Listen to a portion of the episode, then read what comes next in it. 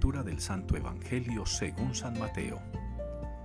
En aquel tiempo, acercándose Pedro a Jesús, le preguntó, Señor, si mi hermano me ofende, ¿cuántas veces le tengo que perdonar? ¿Hasta siete veces? Jesús le contesta, No te digo hasta siete veces, sino hasta setenta veces siete.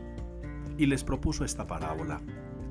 Se parece el reino de los cielos a un rey que quiso ajustar las cuentas con sus empleados al empezar a ajustarlas, le presentaron uno que debía diez mil talentos.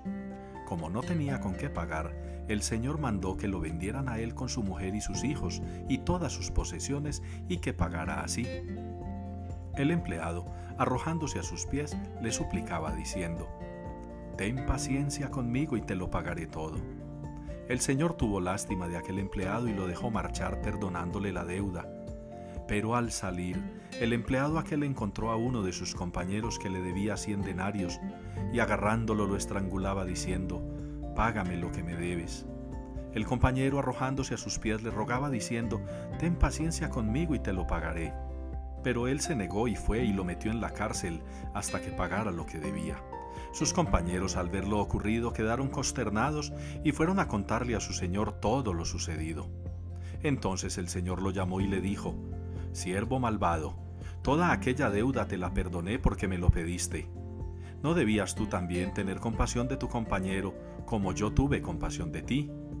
Y el Señor, indignado, lo entregó a los verdugos hasta que pagara toda la deuda. Lo mismo hará con vosotros mi Padre del cielo, si cada cual no perdona de corazón a su hermano. Cuando acabó Jesús estos discursos, partió de Galilea y vino a la región de Judea, al otro lado del Jordán. Palabra del Señor. Aleluya. Esa es la respuesta que damos en la liturgia de hoy al Salmo 113. Aleluya. Una exclamación muy pascual, muy de celebración de la resurrección del Señor. Una exclamación que utilizamos en la Eucaristía cotidianamente antes del Evangelio. Aleluya. Ustedes y yo hemos de tener siempre el corazón contento y agradecido con el Señor, porque Él nos muestra con su misericordia y con su amor muchas razones y motivos para alabarlo, bendecirlo, adorarlo, glorificarlo.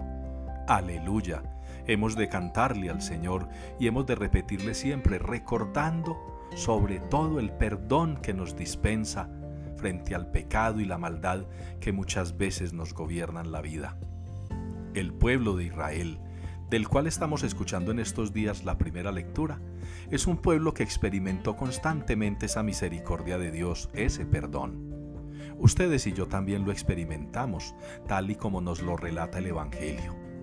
Y se hace necesario no solo proclamar el aleluya de palabra o con palmas y aplausos, no.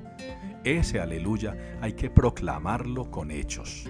Y así, como el Señor me dispensa su perdón y misericordia, he de hacer yo con mis hermanos. Que no me vuelva yo un juez de los demás, porque así le muestro a mi Dios que no he sentido lo misericordioso que ha sido Él conmigo siempre. Aleluya.